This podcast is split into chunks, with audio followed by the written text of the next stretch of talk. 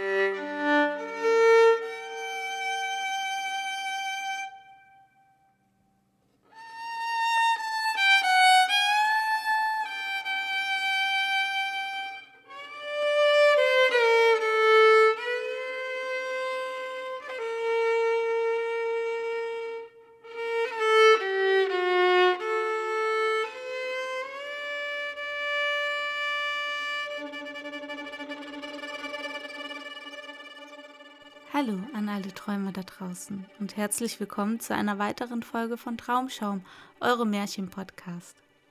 In dieser Folge habe ich euch zwei Märchen mitgebracht. Eins ist recht klein von Hans Christian Andersen und dient ein wenig als Vorgeschichte zum zweiten Märchen. Im ersten Märchen geht es darum, wie ja, wie die schlechten Ansichten in die Welt gekommen sind. Im zweiten Märchen geht es darum, was passiert, wenn ein Mensch so etwas in sich trägt. Da geht es um einen alten, verbitterten Eremiten, der eigentlich jedem oder auch der ganzen Welt den Untergang wünscht. Und ich finde die Wandlung in der Geschichte sehr schön und berührend und ich hoffe, dass sie euch genauso gut gefällt wie mir. Jetzt könnt ihr es euch in Ruhe gemütlich machen, denn bei dieser Folge lohnt es sich ganz genau zuzuhören. Macht euch ein schönes Heißgetränk und viel Spaß beim Berieseln lassen.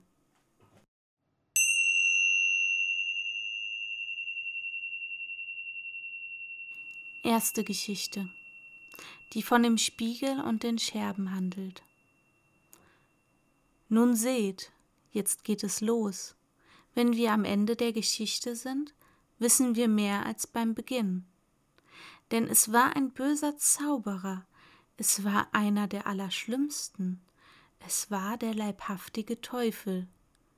Eines Tages war er in der köstlichsten Laune, denn er hatte einen Spiegel vollendet, der die Eigenschaften besaß, alles Gute und Schöne, das sich darin spiegelte, fast zu nichts zusammenschrumpfen zu lassen, während das, was nichts taugte und sich schlecht ausnahm, recht deutlich hervortrat und noch schlimmer wurde. Die herrlichsten Landschaften sahen darin wie gekochter Spinat aus, und die besten Menschen Standen wurden ohne Körper auf dem Kopfe. Die Gesichtszüge wurden so verdreht, dass sie unkenntlich waren, und hatte man Sommersprossen, so konnte man mit Sicherheit darauf rechnen, dass sie einem über Nase und Mund gingen. Das wäre außerordentlich lustig, meinte der Teufel zog nun ein guter, frommer Gedanke durch eines Menschen Seele, dann nahm man ein Grinsen im Spiegel wahr, welches dem Zauberteufel selbst ein Lächeln über seine kunstreiche Erfindung lockte. Alle, welche die Zauberschule besuchten, erzählten weit und breit, es wäre ein Wunder geschehen. Nun erst, meinten sie, könnte man erkennen, wie die Welt und die Menschen wirklich aussehen. Sie liefen mit dem Spiegel umher, und zuletzt war weder ein Land noch ein Mensch, die nicht ihr verdrehtes Bild gesehen hätten. Nun wollten sie zuletzt sogar auch zum Himmel emporfliegen, um mit den Engel und dem lieben Gott ihren Spott zu treiben. Je höher sie mit dem Spiegel flogen, desto stärker grinste er, dass sie ihn kaum festhalten konnten. Höher und höher flogen sie, Gott und den Engeln immer näher. Da erbebte der Spiegel in seinem Grinsen so furchtbar, dass er ihren Händen entglitt und auf die Erde hinunterstürzte, wo er in hundert Millionen, Billionen und noch mehr Stücke zerbrach. Aber gerade hienieden, Fußnote, dichterig, veraltet, auf dieser Erde richtete er weit größeres Unglück an als zuvor, denn einige Stücke waren kaum so groß als ein Sandkorn, und diese verbreiteten sich über die ganze weite Welt. Wo sie den Leuten in die Augen kamen, da blieben sie sitzen, und dann sahen die Menschen alles verkehrt oder hatten nur Augen für das Verkehrte bei einer Sache denn jedes Spiegelsplitterchen hatte dieselben Kräfte behalten, welche dem ganzen Spiegel eigen waren. Einige Menschen drang ein solcher Spiegelsplitter sogar in das Herz, und dann war es entsetzlich, das Herz wurde förmlich ein Eisklumpen. Einige Scherben waren so groß, dass sie zu Fensterscheiben benutzt wurden, aber durch solche Scheiben verlohnte es nicht, seine Freunde zu betrachten. Andere Stücke dienten als Brillengläser, und dann ging es erst recht erbärmlich zu, wenn Leute solche Brillen aufsetzten, um richtig zu sehen und gerecht zu urteilen. Der Böse lachte, dass ihm schier der Bauch hätte platzen mögen, und das kitzelte ihn so behaglich. Aber noch jetzt flogen kleine Glasscherben draußen in der Luft umher. Nun werden wir es hören.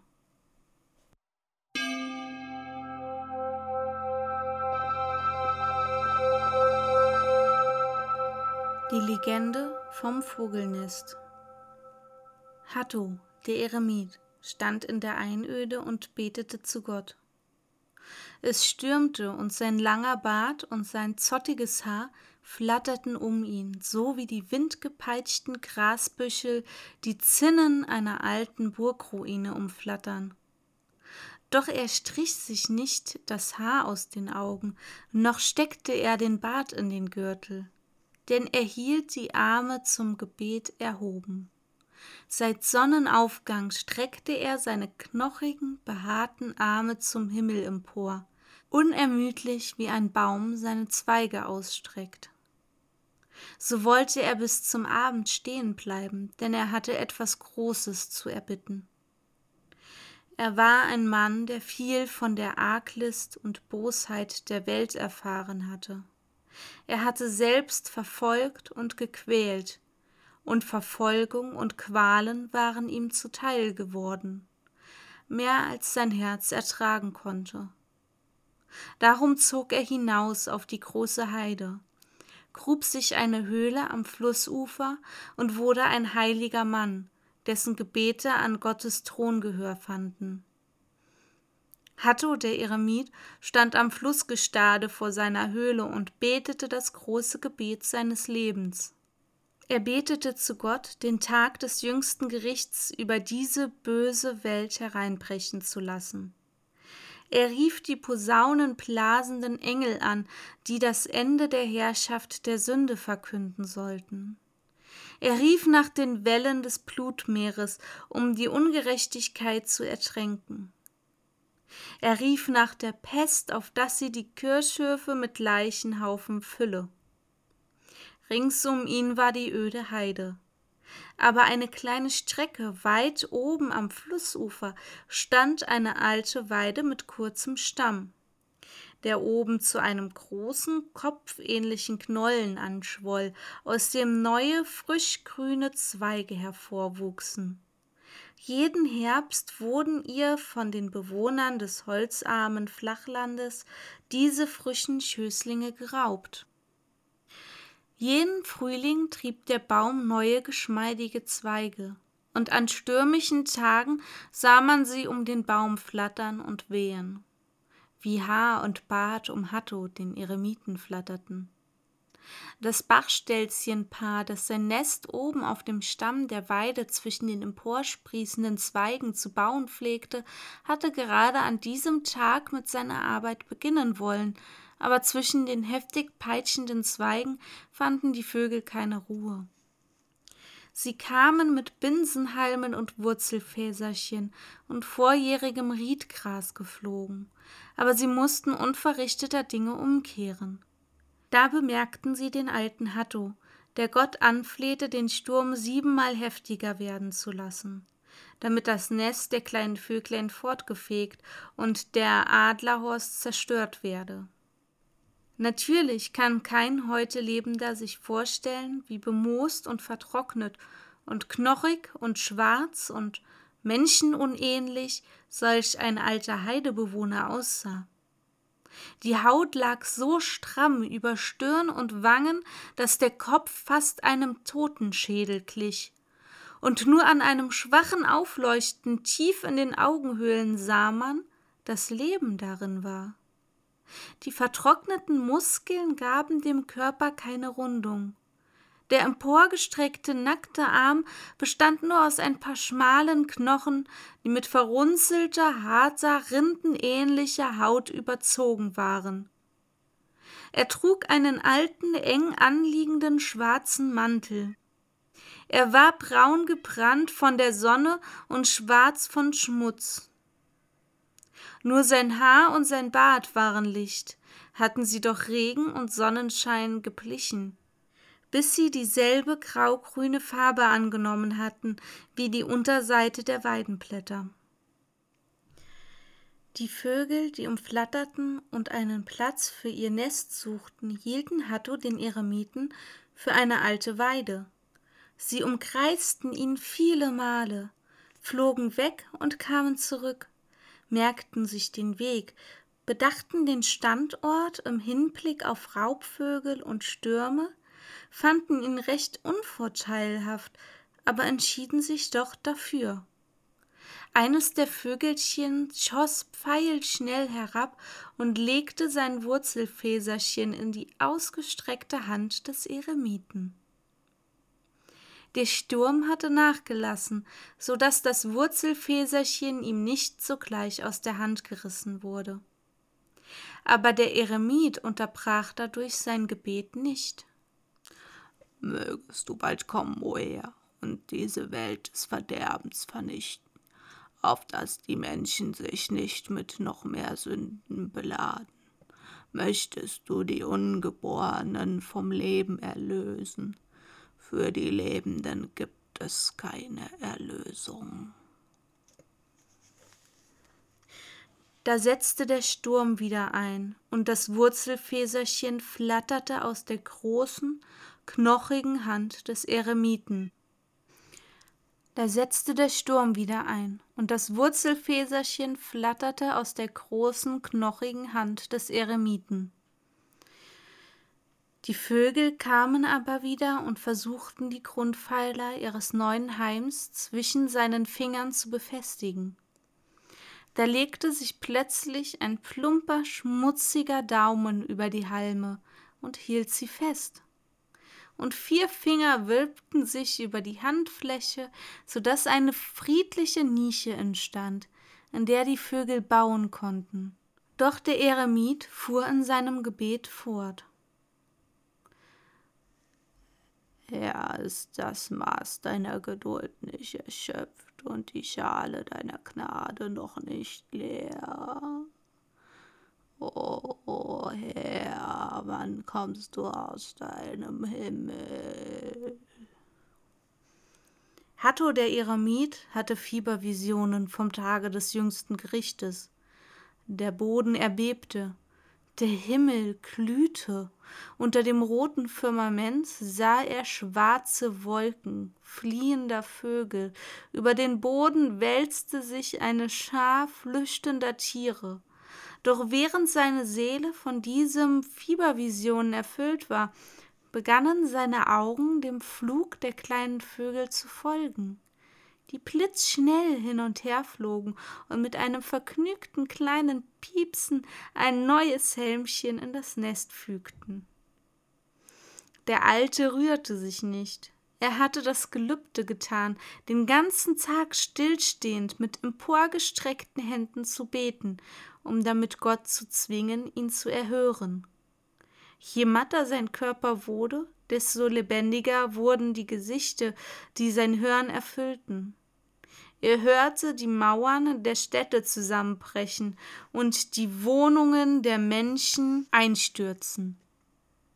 Schreiende, entsetzte Volkshaufen eilten an ihm vorbei, und ihnen nachjagten die Engel der Rache und der Vernichtung hohe, silbergepanzerte Gestalten mit strengem, schönem Antlitz auf schwarzen Rossen reiteten und Geißeln schwingend, die aus weißen Plitzen geflochten waren. Die kleinen Bachstelzchen bauten und zimmerten fleißig den ganzen Tag, und die Arbeit machte große Fortschritte. Auf der hügeligen Heide mit dem steifen Riedgras und an dem schilfreichen Flussufer war kein Mangel an Baustoff. Die Vögel fanden weder Zeit zur Mittagsrast noch zur Vesperruhe. Glühend vor Eifer und Vergnügung flogen sie hin und her, und ehe der Abend anbrach, waren sie beim Dachfürst angelangt. Aber ehe der Abend anbrach, hatte der Eremit seine Blicke immer häufiger auf sie gerichtet. Er folgte ihnen auf ihrer Fahrt, er schalt sie aus, wenn sie sich dumm anstellten, er ärgerte sich, wenn der Wind ihnen Schaden tat, und am allerwenigsten konnte er es vertragen, wenn sie sich ein bisschen ausruhten.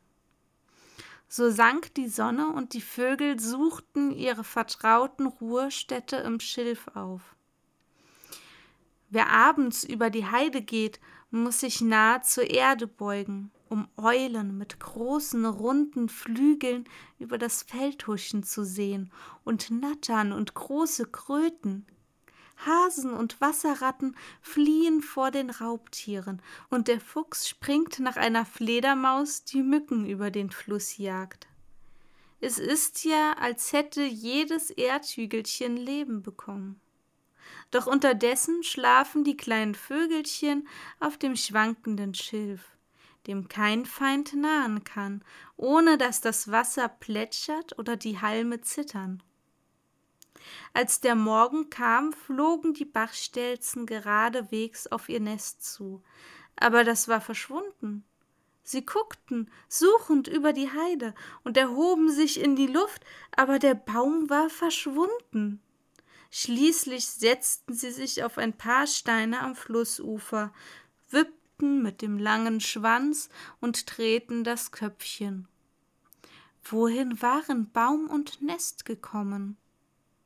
Doch kaum hatte sich die Sonne um eine Handbreit über den Waldgürtel auf dem jenseitigen Flussufer erhoben, als ihr Baum gewandert kam und sich auf denselben Platz stellte, den er am Tag zuvor eingenommen hatte. Da begonnen die Bachstelzchen wieder zu bauen, ohne über die vielen Wunder der Natur nachzugrübeln. Hatto der Eremit, der die kleinen Kinder von seiner Höhle fortscheuchte und in den Flussschlamm hinausstürzte, um den fröhlichen jungen Menschen, die in bewimpelten Booten den Fluss hinaufruderten, Verwünschungen nachzuschleudern, vor dessen bösem Blick die Heidehirten ihre Herden behüteten, kehrte zu einem Platz am Fluss zurück, den kleinen Vögeln zuliebe. Er wusste, dass nicht nur jeder Buchstabe in den heiligen Büchern seine verborgene mystische Bedeutung hat, sondern auch alles, was Gott in der Natur geschehen lässt. Jetzt glaubt er herausgefunden zu haben, was das Nest der Bachstelzen in seiner Hand bedeutete.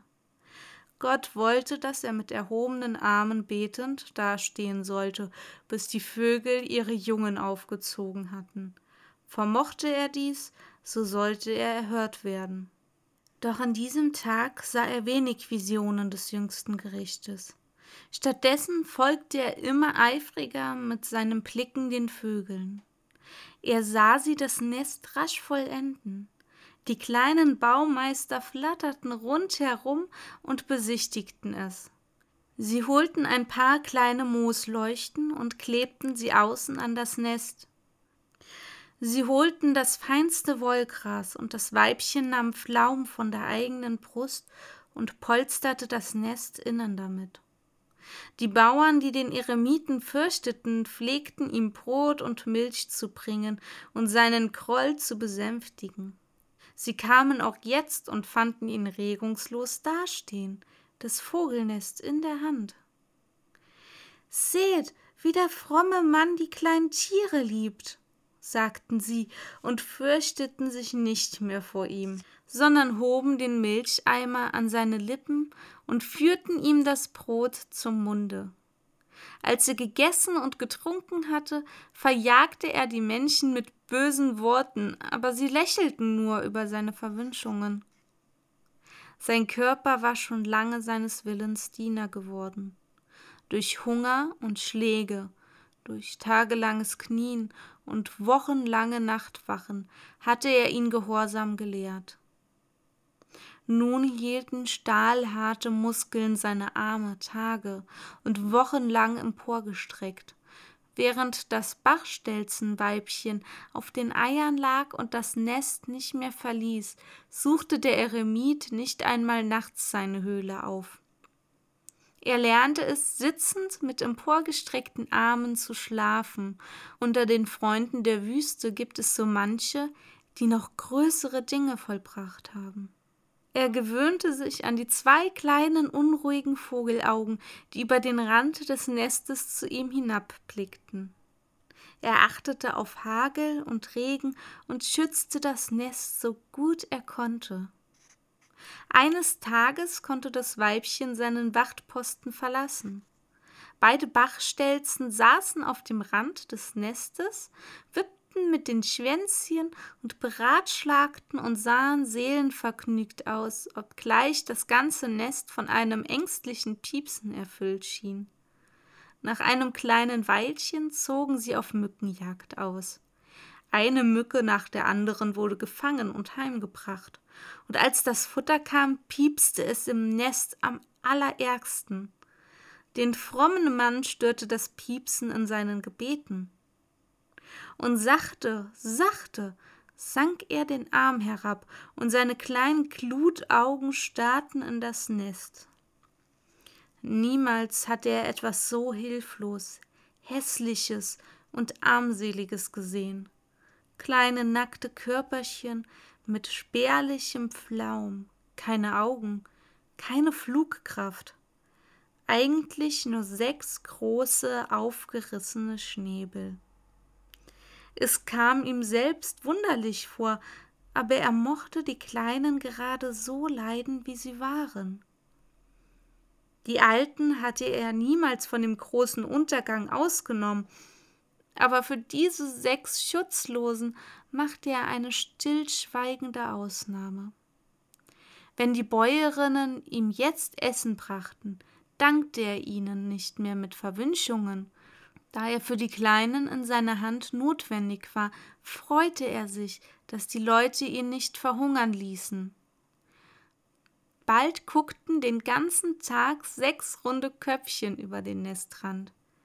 Des alten Hatto Arm sank immer häufiger zu seinen Augen hernieder. Er sah die Federn aus der roten Haut sprießen, die Augen sich öffnen, die Körperformen sich runden. Die Gebete um die große Vernichtung kamen immer zögernder über Hattos Lippen. Er glaubte Gottes Zusicherung zu haben, dass sie hereinbrechen würde, wenn die kleinen Vögelchen flügge waren. Nun stand er da und suchte gleichsam nach einem Ausweg. Denn diese sechs Kleinen, die er beschützte und behütet hatte, konnte er nicht opfern. Früher war es etwas anderes gewesen, als er noch nichts hatte, was sein eigen war. Die Liebe zu den Kleinen und Schutzlosen kam über ihn und machte ihn unschlüssig. Manchmal wollte er das ganze Nest in den Fluss schleudern, denn er meinte, dass die beneidenswert sind, die ohne Sorgen und Sünden sterben dürfen.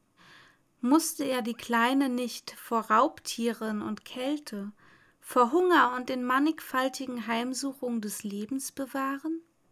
Aber gerade als er so dachte, kam der Sperber auf das Nest herabgesaust, um die Jungen zu töten. Da ergriff Hatto den Kühnen mit seiner linken Hand, schwang ihn im Kreise über seinem Kopf und schleuderte ihn mit der Kraft des Zornes in den Fluss. Und der Tag kam, an dem die kleinen Flügge waren. Eine der Bachstelzen mühte sich drinnen im Nest, die Jungen auf den Rand hinauszuschieben, während die andere herumflog und ihnen zeigte, wie leicht das Fliegen war. Und als die Jungen sich hartnäckig fürchteten, da zeigten ihnen die beiden Alten ihre allerschönsten Flugkünste. Mit den Flügeln schlagend beschrieben sie verschiedene Windungen, oder sie stiegen gerade in die Höhe wie Lärchen und hielten sich mit heftig zitternden Schwingen still in der Luft. Aber als die Jungen noch immer eigensinnig blieben, konnte Hatto es nicht lassen, sich in die Sache einzumischen.